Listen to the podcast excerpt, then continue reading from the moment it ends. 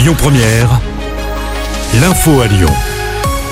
Bonjour à tous. À la une de l'actu, cet appel à témoins lancé à Lyon. Il fait suite à la noyade d'un jeune homme dans le Rhône. C'était le 21 août dernier. Ça s'était passé non loin du pont Weston Churchill entre 18h et 19h.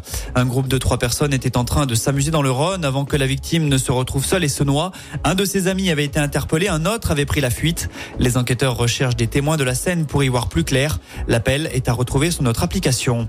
L'actu, c'est aussi ce drame en Savoie ce matin. D'après le Dauphiné libéré, une quadragénaire policière à Chambéry a été frappée à mort par un homme alors qu'elle venait de déposer ses enfants.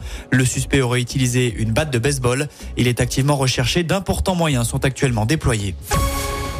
Les prix de 5000 produits ne vont pas augmenter ou vont baisser, annonce faite par Bruno Le Maire sur France 2. Une bonne nouvelle pour les consommateurs alors que les chiffres de l'INSEE dévoilés ce matin montrent que l'inflation se fixe à plus 4,8% sur un an en août.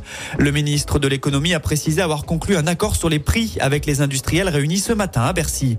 Clément Bonne, le ministre des Transports, est lui dans la vallée de la Maurienne où une expertise doit permettre ou non d'acter la réouverture de l'A43 en Savoie.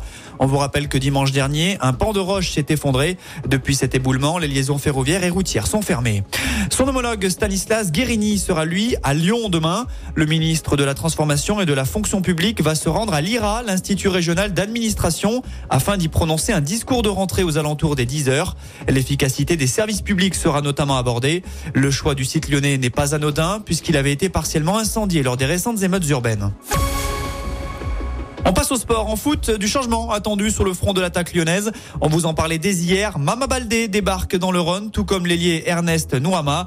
Dans l'autre sens, Bradley Barcola devrait rejoindre le PSG et Amin Sarr va s'envoler pour Wolfsburg et rejoindre le club allemand sous la forme d'un prêt. Et puis enfin, Lucas Hernandez fait son retour chez les Bleus. Didier Deschamps a dévoilé sa liste pour les matchs à venir contre l'Irlande pour les éliminatoires à l'Euro 2024 et face à l'Allemagne en amical. Le néo-parisien a été convoqué, contrairement à N'Golo Kanté ou Paul Pogba, tous deux absents de la sélection. Écoutez votre radio Lyon Première en direct sur l'application Lyon Première, lyonpremière.fr et bien sûr à Lyon sur 90.2 FM et en DAB+. Lyon Première